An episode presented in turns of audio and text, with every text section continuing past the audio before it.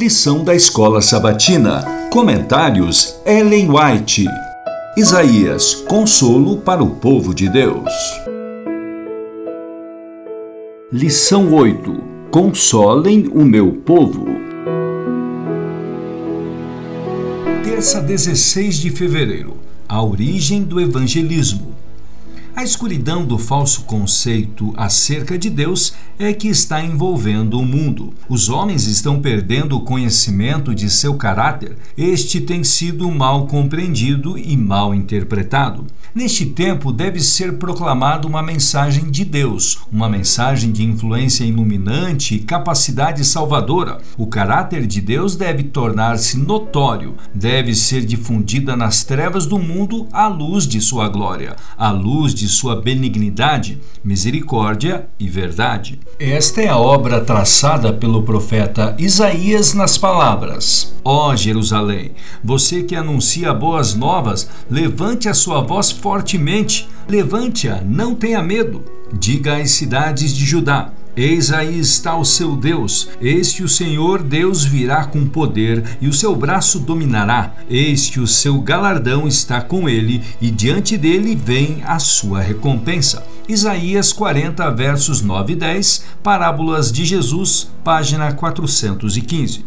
A obra altruísta de cristãos do passado deveria servir de exemplo e inspiração para nós. Os membros da Igreja de Deus devem ser dedicados na prática de boas obras, separando-se de ambições mundanas e seguindo os passos daquele que andou fazendo o bem. Com o coração repleto de solidariedade e compaixão, eles devem ministrar aos que necessitam de auxílio, levando aos pecadores o conhecimento do amor do Salvador. Essa obra é requer árduos esforços, mas produz abundante recompensa. Os que nela se empenharem com sinceridade de propósito verão pessoas salvas para o Salvador, pois é irresistível a influência que acompanha a atividade prática da divina missão. A responsabilidade de sair a cumprir essa missão não é somente do pastor ordenado. Toda pessoa que tenha recebido a Cristo é chamada a trabalhar pela salvação de seus semelhantes. O Espírito e a noiva dizem: Vem. Aquele que ouve, diga: Vem.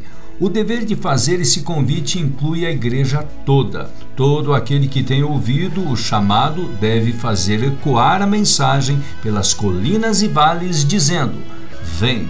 Apocalipse 22, 17, Atos dos Apóstolos, páginas 109 e 110. Ele chama as suas próprias ovelhas pelo nome e as conduz. Elas o seguem porque reconhecem a voz dele. João 10, versos 3 e 4. Os pastores do Oriente não tangem as ovelhas, não usam força nem intimidação, mas, indo na frente, chama-as. Elas conhecem a sua voz e obedecem ao chamado. De idêntico modo, o pastor Salvador faz com suas ovelhas. Como o pastor vai à frente das ovelhas, enfrentando o primeiro perigo do caminho, assim Jesus faz com seu povo. Depois de levar para fora todas as que lhe pertencem, vai na frente delas. João 10:4.